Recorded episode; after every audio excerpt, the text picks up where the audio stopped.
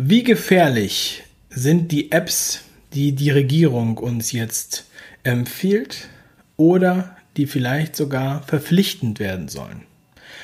Wie schätzen Hacker den Immunitätsnachweis ein? All diese Fragen werden wir in dieser äh, Interviewfolge beleuchten. Das ist der zweite Teil des Interviews. Im ersten Teil haben wir über das Hacker-Business gesprochen. Falls du das verpasst hast, dann klick hier auf die Infokarte und schau dir den ersten Teil erstmal an. So, jetzt wünsche ich dir viel Spaß bei diesem Interview. Yeah.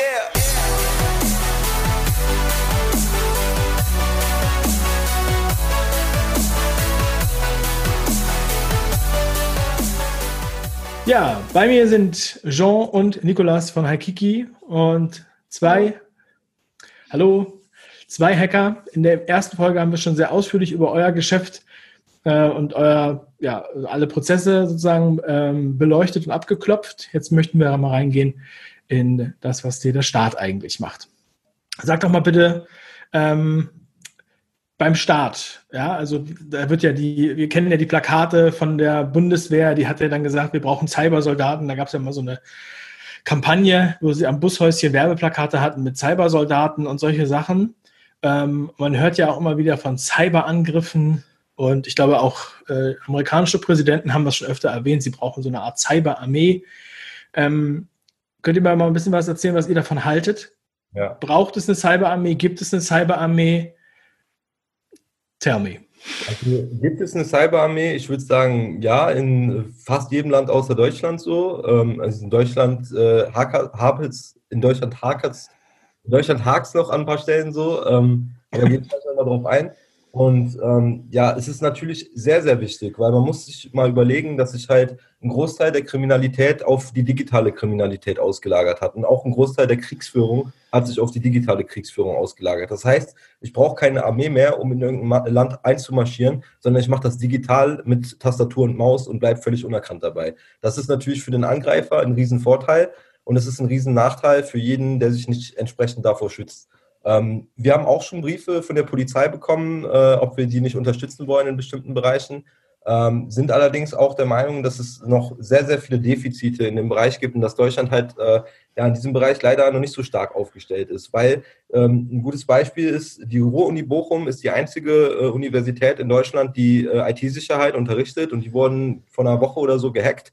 Ähm, ja, äh, und äh, deswegen bin ich halt der Meinung, dass da noch sehr viel Nachholbedarf besteht, was auch daran liegt, dass das Thema halt noch nicht so ernst genommen wird, wie es eigentlich ernst genommen werden sollte. Also man denkt irgendwie immer noch, Hacker sind so ein paar Nerds, die so in ihrem Keller sitzen und äh, irgendwelche Webseiten verunstalten, aber das ist nicht der Fall. Wir haben gezeigt, wie man mit Hackerangriffen Herzschrittmacher deaktivieren kann, wie man giftige Chemikalien äh, in Industrieanlagen freisetzen kann. Also es geht weit über irgendwelche Webseiten verunstalten hinaus und äh, es ist sehr wichtig, dass sich Deutschland in diesem Bereich richtig rüstet ähm, weil der digitale Krieg äh, ist nicht so, dass er noch nicht angefangen hat, sondern der ist die ganze Zeit schon im Gange und das meiste davon kriegt man überhaupt gar nicht mit, weil es im Hintergrund passiert. Und äh, du hast eben ja an, äh, erwähnt, dass sozusagen Deutschland hinterher hängt. Ja? ja. In anderen Ländern gibt es eine Cyberarmee. Ähm, ist das in der Tat so? Haben alle anderen Länder sowas und wir haben das hier nicht? Äh, warum, warum haben die das? Warum haben wir das nicht? Ja, also alle anderen Länder wäre jetzt übertrieben gesagt. Ich sage mal so, die großen Industriestaaten, die wissen das, die nehmen das Thema ernst. Ich glaube halt einfach, weil in Deutschland dieses ganze Digitalthema ist irgendwie noch so eine Spielerei für viele Deutschen. Also das wird einfach nicht ernst genommen. Die Deutschen, vielen Deutschen ist noch nicht bewusst, dass das, äh, das digital bald in jedem Geschäft, also dass jedes Geschäft bald digital sein wird und digital sein muss äh, und dass man um das Thema IT-Sicherheit nicht drumherum kommt. Und äh, wir haben halt immer so, wir machen ja auch Live-Hacking, das heißt, wir gehen mal auf Veranstaltungen und zeigen mal live, wie man dann ähm, sowas hacken kann. Ähm, und dann, haben, dann blicken wir immer in total ver, verblüffte Gesichter und die Leute sagen zu uns, äh, ich dachte, das ist nur in Filmen möglich und so. Ne? Und da merke ich halt einfach, da muss noch viel mehr Aufklärungsarbeit geleistet werden und äh, das Thema wird halt noch nicht ernst genug genommen. Also die Deutschen werden im Moment sehr massiv angegriffen, das sieht man halt auch, wenn man äh, in die Zeitung schaut. Es gibt jeden Tag Hackerangriffe und äh, es wird jetzt langsam wirklich Zeit, dass äh, Deutschland sich in diesem Bereich halt auch ähm, stark rüstet und dass man halt auch ähm, ja schon am besten Jugendliche an das Thema heranführt, also nicht nur IT-Security, sondern IT allgemein, ähm, weil um im IT-Sicherheitsbereich äh, mitwirken zu können, muss man natürlich auch ein sehr fundiertes äh, äh, Wissen haben im Bereich Programmieren und IT allgemein. Deswegen Äh, unsere Empfehlung ist auf jeden Fall, dass man dieses Thema schon sehr, sehr früh äh, an die Jugendlichen und Kinder heranführt, äh, um überhaupt die Möglichkeit zu haben, sich so eine Armee aufstellen zu können. Mhm. Echt interessant, wie du da ähm, auch drüber sprichst, wirklich als Armee. Und ähm, wir haben ja jetzt auch aktuell Tendenzen, also man, äh, also während der Corona-Krise ist ja sozusagen das Bargeld schon verpönt. Alles wird mit Kreditkarte oder mit EC-Karte bezahlt. Es gibt dieses digitale Kassensystem, was jetzt ähm, äh, ab 30.09. Äh, sozusagen verpflichtend sein muss für alle, die eine Kasse haben in Deutschland vom Bundesministerium für Finanzen. Das heißt, ähm, vielleicht wird das noch verschoben, aber es ist auf jeden Fall geplant. Das heißt, dann sind ja alle digital. In anderen Ländern, ähm, in, in, Österreich zum Beispiel, ist es sogar so, dass alle Unternehmen, die über 20.000 Euro Umsatz machen, digitale Kassen haben müssen, auch wenn sie gar nicht theoretisch mit Bargeld arbeiten. Ähm, das heißt, es ist ja schon da. Wir reden ja nicht über in 50 Jahren oder in 20 Jahren, sondern wir reden ja eigentlich jetzt vom September sozusagen spätestens oder eigentlich ist es ja auch schon so. Ähm, das heißt, äh, wie, wie ähm, wertest du solche Tendenzen, solche Erneuerungen und ähm, ja, auch das Gefahrenpotenzial dieser, dieser ganzen ähm, neuen Kassensysteme und so weiter? Ja, ja, wie gesagt, also auf der einen Seite finde ich diese Neuerung notwendig, so, das muss passieren, das wäre so oder so früher später gekommen und es ist halt einfach ein Fortschritt, den man äh, ja jetzt nicht schlecht reden muss. Aber auf der anderen Seite sehe ich das Thema halt auch sehr kritisch, ähm, weil dieser Fortschritt geht halt auch mit der Notwendigkeit für Cybersecurity einher. Und wenn man Cybersecurity nicht ernst nimmt, dann wird das zu noch, noch viel mehr Problemen führen, als die Deutschen jetzt schon mit dem Thema haben. Und das ist halt im Moment schon äh, ja, Katastrophenstatus. Weil, wie gesagt, wir haben jeden Tag Hackerangriffe. Äh, wir haben so viele Firmen, äh, die sich kaum mit diesem Thema überhaupt auseinandergesetzt haben, äh, die dann angegriffen werden und plötzlich sich äh, ja, plötzlich sich nachträglich gegen diese Hackerattacke rüsten müssen, was natürlich viel, viel kritischer und viel, viel schlimmer ist, als äh, sich präventiv dagegen zu schützen. und das ist halt, wie gesagt, ein Thema, wo ich mir insbesondere halt von Deutschland erwarte, dass dort viel, viel mehr passiert in der Politik, dass man halt auch in der Politik mal Leute hat, die auch ein bisschen über Technik reden können, die das auch nachvollziehen können, worüber die da sprechen. Äh, das sind alles noch so Defizite, die ich sehe. Äh, das sind aber Dinge, die sehr, sehr kritisch und sehr dringend sind. Weil, wie gesagt, Cybersecurity ist kein Spiel, ist kein Spaß. Äh, da geht es um echte Menschenleben, da geht es um Existenzen von Unternehmen und das sollte man halt nicht auf die leichte Schulter nehmen. Okay, ja, ich habe auch immer ähm, mich gefragt, ob jetzt, ähm, wenn jetzt zum Beispiel der Staat, ja, also ich meine jetzt die Regierung, ja, und äh, die, die, die, ähm, ja, die Machthaber, ähm, wie mächtig die eigentlich sind. Du hast es schon angedeutet, die haben eigentlich keine guten Leute, die fragen euch, die suchen eigentlich händeringend nach, nach äh, Hackern und nach ähm, Security-Personal äh, in, in der Richtung. Wenn jetzt darüber gesprochen wird, Datenspende-App vom RKI ist ja jetzt sozusagen nochmal ganz, ganz klein und äh, ist jetzt nicht so eine große äh, Sache. Das ist ja auch freiwillig und so weiter, Datenspende. Aber wir haben ja schon Sachen ähm, gehört, die vorbereitet werden oder die äh, irgendwie kommen sollen. Das heißt, digitale äh, Immunitätsausweise, digitale äh, in, in, irgendeiner Form Krankenakten, ähm, mehr oder weniger ja. ähm, die halt, äh, ja, und auch die dann auch als quasi als Ausweispapier so ein Stück weit genutzt werden, weil sie ja zur Ein- und Ausreise äh, befähigen könnten oder zum Reisen befähigen könnten. Gleichzeitig wird weltweit eigentlich von Apps gesprochen und auch schon implementiert und auch schon benutzt. Ja, das ist alles ein, ein Riesenwirrwarr und ich meine, ich beschäftige mich zwar schon habe da viel drüber gelesen, habe aber trotzdem das Gefühl, ich weiß eigentlich überhaupt gar nichts darüber, weil eigentlich auch nichts in den Artikeln drin steht. In den Artikeln steht immer nur drin, ja, äh, Südkorea hat äh, eine so und so geartete Variante davon. Äh, Singapur wurde es nicht angenommen, nur 16 Prozent der Bevölkerung haben die freiwillig genutzt. Äh, trotzdem, Australien benutzt das singapurische Modell und das ist, das ist äh, zentral gespeichert, das ist dezentral und so weiter und so weiter. Könntest du versuchen, da mal so ein bisschen Licht ins Dunkle zu bringen? Hm, ja, in was jetzt genau? Also was war jetzt die Frage? Ähm, also ich bräuchte eigentlich erstmal so eine Übersicht, wie du das jetzt einschätzt, diese neuen Gesetze jetzt zum, in, in Deutschland. Wir bleiben erstmal in Deutschland. Vielleicht kannst du das vergleichen mit anderen äh, Apps, die da schon bestehen. Also ja. Immunitäts Akte oder wie auch immer das Ding jetzt heißt. Ja. Immunitätsnachweis-App.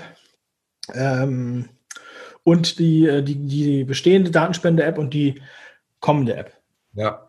Ja, wie gesagt, also die bestehende Datenspende-App, die Corona-Datenspende, haben wir schon mal unter die Lupe genommen. Dazu kann ich jetzt gleich noch was äh, ganz detailliert sagen. Ähm, grundsätzlich, ähm, ich bin halt der Meinung, oder ich kann jetzt auch mal von mir sprechen, ich würde mir niemals so eine App herunterladen, ähm, wenn nicht vorher irgendwie zertifiziert ist, dass diese Applikation auf IT-Sicherheit getestet wurde. Weil ansonsten lade ich mir einfach nur ein Einstiegstor für Angreifer herunter und das möchte ich persönlich nicht. Deswegen kann ich auch andere Leuten davon abraten. Und die Corona-Datenspende-App, die vom Robert-Koch-Institut entwickelt wurde, beziehungsweise in Zusammenarbeit mit Strive und Friedrich Lemmel entwickelt wurde, äh, von dieser App kann ich äh, ganz konkret abraten, die herunterzuladen und zu installieren.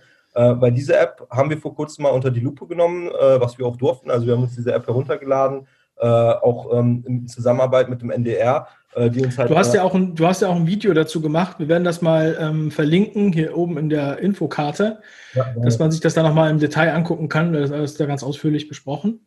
Genau, ja. Ja, und äh, man, also in dieser äh, Corona-Datenspende-App, die sich mittlerweile schon über 300.000 Leute heruntergeladen haben, äh, gibt es eine Sicherheitslücke, die mir Vollzugriff auf jedes Android-Gerät ermöglicht, auf dem diese App installiert ist. Ähm, das heißt, ich muss äh, meinem Opfer lediglich eine E-Mail schicken und habe dann Zugriff auf das Gerät und äh, habe Zugriff auf alle Anrufe, äh, auf alle Telefongespräche, auf alle WhatsApp-Nachrichten, kann Banküberweisungen tätigen, kann mir Bitcoins überweisen. Also ich habe Vollzugriff und das Opfer kriegt nichts, nicht mal irg irgendwas davon mit. Ähm, wir haben diese Sicherheitslücke an Friedrich Lemmel, also den Entwickler dieser Applikation, gemeldet. Und nach langem Hin und Her haben wir so das Gefühl, dass das Ganze versucht wird, unter den Teppich zu kehren weil wie gesagt, ähm, wir sind kein Unternehmen, was jetzt äh, sehr viel in der Öffentlichkeit unterwegs ist. Wir machen da hier und da mal den einen oder anderen Lifehack, aber die wissen natürlich, dass wir jetzt nicht so die mega Reichweite haben äh, und haben dementsprechend sich gedacht, okay, dann ist es halt so. Da machen die halt ein YouTube-Video darüber. Wir haben trotzdem noch 300.000 Leute, die die App benutzen. Und wie gesagt, ich kann nur äh, strengstens davon abraten, diese Applikation zu verwenden, weil die Sicherheitslücke, die wir gemeldet haben, funktioniert immer noch. Ich kann mir immer noch Zugriff auf jedes Android-Handy verschaffen, auf dem diese App installiert ist äh, kann auch einen Wurm entwickeln. Das heißt, ich kann von da aus direkt alle äh, anderen Geräte angreifen, auf denen auch diese App installiert ist. Und es wird im Moment nichts vom Robert-Koch-Institut dagegen unternommen. Und es gibt auch keine staatliche Organisation in Deutschland, die ein Auge auf sowas hat, die versucht, sowas zu regulieren. Äh, die haben da freien Spielraum und das ist datenschutztechnisch ein absolutes Desaster. Ja, das ist beängstigend. Ähm, auch beängstigend, dass die das sozusagen nicht, nicht ernst nehmen oder dass die euch ignorieren oder äh, sozusagen klein halten, ja, das unterm Teppich halten.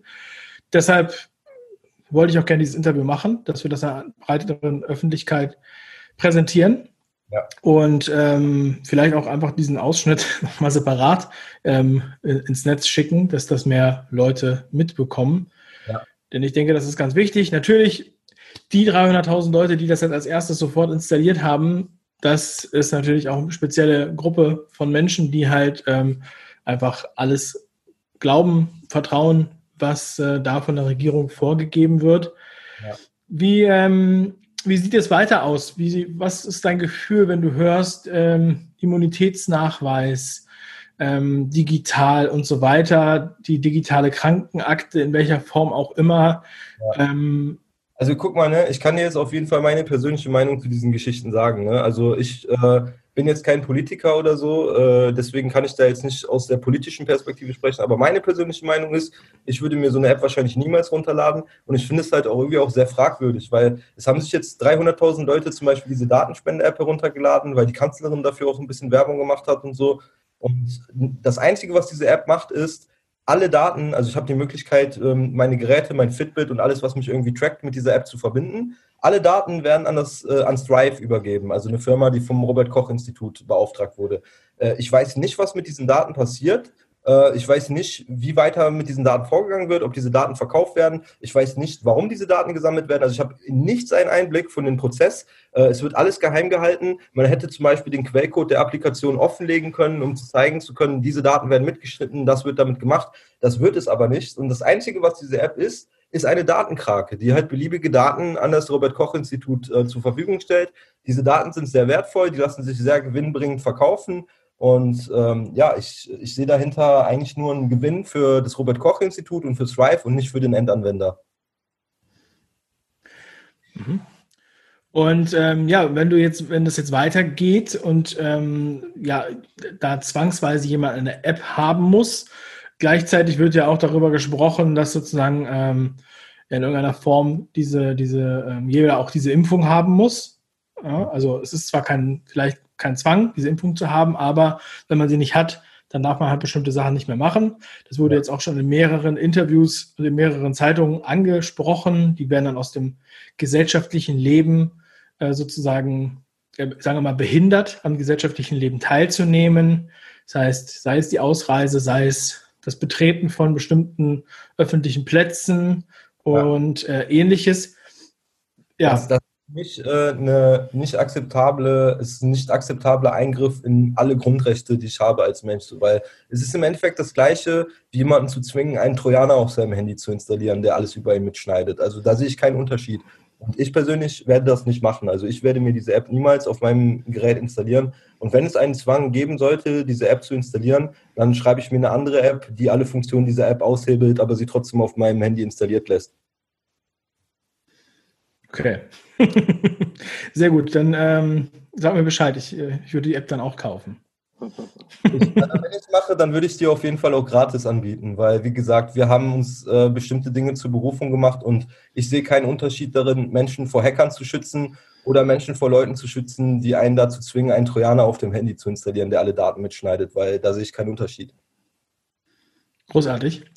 Ein anderes Thema, was auch in diese ganze äh, ja, einzahlt sozusagen auch auf diese Angst, die manche Menschen haben. Ähm, ich bin, ich bin ein, ich benutze sozusagen diese ganzen äh, Geräte und so weiter ähm, jetzt nicht uneingeschränkt und ohne Bedacht. Ja, ich meine, ich möchte niemals irgendwas gezwungen werden, etwas zu nutzen. Ich sehe es einfach so, jeder darf gerne sich auch dafür entscheiden, freiwillig diese App zu installieren, auch wenn sie Datenprobleme oder, oder, oder nicht sicher ist. Ja, aber ich möchte niemanden nicht von niemandem gezwungen werden. So, das ähm, ist meine Philosophie. Ähm, wenn ich jetzt, ähm, wo ich, jetzt bin ich ein bisschen, selber ein bisschen abgedriftet. Äh, ach ja, und jetzt haben wir natürlich sehr viele Helferlein hier. Ja, also das Internet der Dinge. Ja, wir haben, äh, wir haben unsere Sprachcomputer, ja, die äh, uns Musik abspielen und was auch immer, die wir nach dem Wetter fragen können. Wir haben jetzt intelligente Lampen, wir haben intelligente Kühlschränke, wir haben alle möglichen Firlefanz, die wir jetzt über Sprachcomputer steuern können oder auch Heizungen, die wir per App steuern. Das ja. Internet of Things. Ähm, gleichzeitig wird hier äh, auch von einigen behauptet, dass ähm, diese 5G-Ausbau des äh, Mobilfunknetzes, was ja äh, irgendwie auch zusammenspielt mit diesem, mit diesem Internet of Things, dass das auch nochmal ähm, beängstigend Datensicherheit und äh, ja, sozusagen gläsernd macht. Kannst du mir mal sagen, was, was da so ja. deine Wahrnehmung ist, deine Meinung dazu ist? Die Idee dahinter, dass man sich vor solchen Dingen fürchtet, ist ja die gleiche Idee, warum man sich zum Beispiel vor Quantencomputern fürchtet. Also, dass man sagt, äh, wenn es Quantencomputer gibt, dann haben die Angreifer jetzt die Möglichkeit, noch schneller Passwörter zu knacken, äh, noch schneller sich in Systeme automatisiert einzuhacken. Äh, und ich sehe das Ganze aber von einer ganz anderen Perspektive, weil wir sind ja diejenigen, die halt auch sehr viel Forschung in dem Bereich betreiben. Und für unsere Forschung ist es ja genauso nützlich wie für den Angreifer, dass wir damit auch viel bessere Verteidigungssysteme entwickeln können. Und da muss man halt wieder sagen, da fehlt halt äh, den Deutschen, was dieses Thema angeht, noch ein bisschen die Weitsicht, äh, halt auch zu sagen, äh, wenn es dem Angreifer Vorteile bringt, dann bringt es auch uns als äh, Verteidiger Vorteile. Ne? Also ich sehe da nicht direkt eine Gefahr drin, sondern ich sehe da sehr viele Chancen drin, die wir für uns nutzen können. Ähm, und natürlich, es kommt immer eine gewisse Gefahr mit diesen Chancen einher, ähm, aber die sind nicht grundsätzlich gefährlich. Also ich sehe da sehr viele neue Möglichkeiten, die wir haben, um halt auch unsere Technologie besser zu schützen durch solche, ähm, durch solche neuen Möglichkeiten. Und ich finde es extrem interessant und wir werden wahrscheinlich auch noch damit arbeiten, wenn es äh, letztendlich soweit ist. Großartig. Ja, also vielen lieben Dank, Jean und Nicolas. Von Nikolas haben wir jetzt nicht so viel gehört, aber ähm, trotzdem war es schön, dass du dabei warst. Ähm, Finde ich sehr aufschlussreich, erst was eure Arbeit angeht und auch was die Einschätzung angeht, in was für einer Situation wir uns hier ähm, befinden. Ja, nicht unbedingt Panik, aber schon Vorsicht. ähm, vorsichtig zu sein, was man da, was man da hat und auch ähm, vielleicht einfach mal nochmal einen Schritt zurückzugehen oder zu warten. Ich sehe es auch persönlich so immer, wenn solche Updates auch kommen ja, von Betriebssystemen und so weiter, möchte ich eigentlich nicht gleich in der ersten Woche das Update haben, weil ich weiß, da kommt eigentlich immer noch mal irgendwas oder es funktioniert irgendetwas nicht oder sowas. Deshalb bin ich aus dem Grund schon mal ein bisschen, bisschen zurückhaltend. Ja, aber ähm, ich denke, ja, wir müssen halt aufpassen, das hat alles ist Fluch und Segen, dass der Segen hier definitiv überwiegt. Absolut, ja. Ja, also da lade ich doch mal alle ein, euren YouTube-Kanal zu ähm, abonnieren, reinzuschauen ähm, und verlinke natürlich entsprechend alles, alle weiteren Daten von euch. Vielen lieben Dank für eure Zeit. Danke, dass ihr dabei wart. Danke auch, Dave. Tschö. Bis dahin. Ciao. Das war der zweite Teil unseres Interviews mit Haikiki. Im ersten Teil haben wir über das Hacking-Business im Allgemeinen gesprochen. Falls du es verpasst hast, dann klick hier nochmal oder guck in die Beschreibung, dort findest du den entsprechenden Link. Ja, ich freue mich, dass du dabei warst. Vielen Dank für deine Aufmerksamkeit. Für weiterführende Informationen und noch mehr Updates und den täglichen Podcast empfehle ich dir meinen kostenlosen Telegram-Kanal. Ist natürlich verlinkt in der Beschreibung zu dieser äh, Sendung. Weiterführende Links zu Haikiki findest du natürlich ebenfalls in der Beschreibung. Abonniere am besten, wenn dich das Thema interessiert, den Kanal von Haikiki auf YouTube. Ähm, da wirst du den Deep Dive in das Thema erfahren. Liebe Grüße, ihr wisst, das nächste Video ist bereits in Arbeit, denn das kommt morgen.